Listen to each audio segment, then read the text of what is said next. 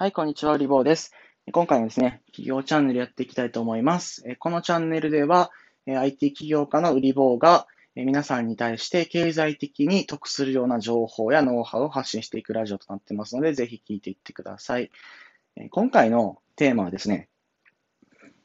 人との付き合い方、怒りの収め方について解説をしたいと思います。突然ですね、不穏なテーマで驚かれた方もいると思うんですが、まあ、きっと役に立つので最後まで聞いていってください。えー、まずですね、あの人との付き合い方、まあ、怒りの向き合い方っていうふうに言ったんですけども、あのこのタイトルちょっと理由があって、あのまずそもそも人とどういうふうに、どういうふうな態度で接しておくのが良いのかっていうことと、あのその時に起きる、まあ、コンフリクト、争いとか衝突の時にどうやって怒りを抑えるかっていう部分に、ま絞って話をしたいと思います。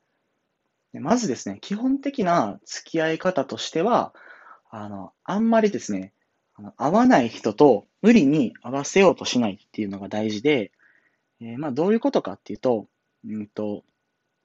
合わない人、あなたの性格や考え方や価値観に、え合わない人にうんと、無理やり合わせようとすると、あなたの中の大事なものが、あの、結構失われることっていうのがあるんですね。うん。だから、そういう人とは、まあ、距離を置いて、まあ、あまり、関わらない方がいいですということなんですよね。うん。で、それから、えっと、まあ、自分にそういった攻撃的な人であったり、あの負の影響を与えてくる人と付き合うことを、えー、是とするというか、その人から逃げてはいけないというようなあの考え方がありますが、まあ、これは基本的にあの心理学的に間違ってまして、っていうのが、まあ、本当にそのパワハラ気質、攻撃的な人とあのずっと一緒にいると、まあ、そのメンタルの健康をやられてしまいますので、まあ、合理的ではないということですね。まあ、だから、あの日本人の考え方として、その逃げたら負けだみたいなね、あの、うん、考え方がありますけど、まあ、それは今のストレス社会ではま通用しないということですね。あの合わない人とはあんまりあの無理に合わせなくてよいっていうことです。うん、で、えっと、まあ、人とのね、基本的な付き合い方でもう少し、あの話していくと、えっと、まあ、基本的にはですね、あの人を、まあ、見た目とか、まあ、その性別とか、あの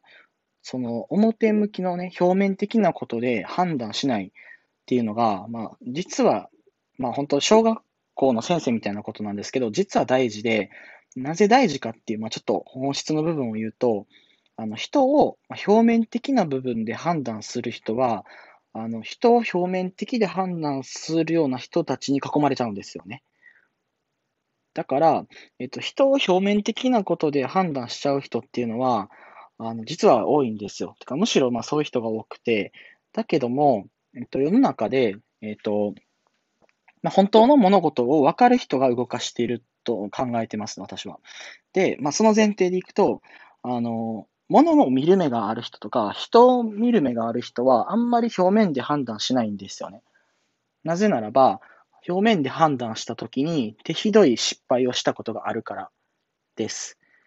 例えば金融商品を買うときも、あの営業マンのトークとかではなくて、中身の利回りがどうなっているかっていうのを見ますし、人を採用するときも、その人がどんな美ジ力を掲げているかとか、学歴とか、今までの社歴ではなくて、その人の考え方とか仕事の仕方とか、どういった価値観、どういったコンピテンシーがあるのかっていうものを詳しく見ますっていう部分なんですよ。行動特性ですね、コンピテンシーっていうのは。うん、そういうふうに中身を見ることができる目がある人っていうのは、表面的なもので、まあ、人を差別したりとか、あのそういうことはしないんですよ。だから、あなたがもしもそういう表面的なものを見ちゃう振る舞いをすると、周りもそういう人ばっかりになってしまって、あの持ち上げてもらえないっていう、まあ、すごく打算的な理由があるから、だから、あの人を表面で見てはいけないって私は言ってます。うん。で、実際に話してみたけど気が合わなかったとか、実際にある程度関わってみたけど、この人やっぱりちょっとやばいみたいな。ことなら全然いいんですけど、そういうその接触をする前に、あの人は、あの、こうこうこういう所属だからとか、こうこうこういうイメージだから、きっと良くない人だみたいなことすると、やっぱり損するんですね。っていうことですね。で、次がですね、あの、怒りとの向き合い方っていう部分があって、えっ、ー、と、基本的にあの人間と関わっていると、あの、うまくいくことばっかりではないんですよね。あの、良くないことというか、喧嘩したりとか、争い事が起きたりとか、あの、悪口大会みたいになったりとかね、よくあるんですけど、まあ、でも、その時に、まあ、大事にしておいてほしいなと思うのが、あの、あんまり、なんですかね、あの、その時の感情で、怒りに任せて相手を否定したりとか攻撃するのは良くないっていうことですね。まこれも本当にあの教訓めいたことになっちゃうんですけど、やっぱりあのそういうことをしていると、うん、人間関係っていうのがあの醸成されませんし、でそれからあの実はあなたが怒りを感じるってことは、あのあなたにとって、まあ、新しかったってことなんですよ。まこれどういうことかっていうと、あなたが怒るときっていうのは、あなたの価値観に最もそぐわないことが起きた可能性が高くて、それは、まあ単純に不快なだけかもしれないけど、時にはあなたの、まあ、次の成長というか、あなたが今必要とするものを相手が示したから、だから、あの、図星で起こってしまったっていうことも、まあ時にはあるんですね。まあそうじゃない時もありますけど。っていうことがあるから、だからその時には、すごくイライラしたりとか、まあ、ムカついたりしても、あの、あんまり感情的に、あの、まあ、やり取りしない方がいいっていうことですね。だから、まあ、あの、外に行って、もうちょっと顔を、頭を冷やすというかですね、クールになってみたら、そんな大したことではなかったということがありますし、まあ、それから、あの、そもそもですね、怒ることって私無意味だと考えてまして、あの、まあ、デカルとか誰かがね、あの、怒ることっていうのは、あの血液の循環が良くなくなるとか、あの、まあなんか、良くないと。とにかくその体に良くないって言ってたんですよ。あの、怒り、憤怒っていうものが人間の健康を害すると。それやっぱりあるなと私も思っています。あの、怒りによるストレスが、あの、血管を、まあその、あの破壊してしまったりとか、多分怒りっぽい人っていうのは脳の血管とか切れやすいと思うんですよね。ストレス値も高いですし、だからやっぱり怒らない方が長生きできると。で、あなたが多分怒れば怒るほど相手はあのあなたが反応するから、まあ、怒らせるかもしれないですし、あなたが怒れば怒るほど、あのあなたの寿命がですね、縮んでいくと考えると、一回怒るだけで、まあ、寿命がなんか2日とか3日減るって考えたら、やっぱちょっと怒るの嫌だなっていう、まあ、感じになるじゃないですか。だから、まあ、怒らない方がいいと。まあ、スルーをして、あの、冷ましておくというのが、まあ、結構大事ですね。うん。で、まあ、じゃあ別にそのストレスを溜め込むかっていうとそうではなくて、人に対して向けるのではなくて、例えば、その筋トレをしたりとか、まあ、ジョギングしたりとか、あの、まあ、ゲームをね、してスッキリしたりとか、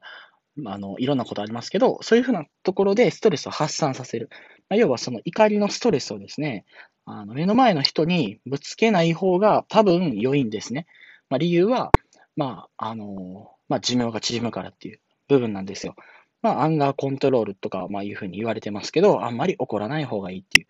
ことですね。だから、例えばツイッターで、あの、ものすごくその不愉快なリプライが来たら、まあ、その相手を、まあ、すっとミュートして、あの、もう関わらないとか、いうことの方がいいんですね。やりとりをして、あの、なんかバーカって言われたから、あの、あなたの方がバカだ、みたいなことを言っても、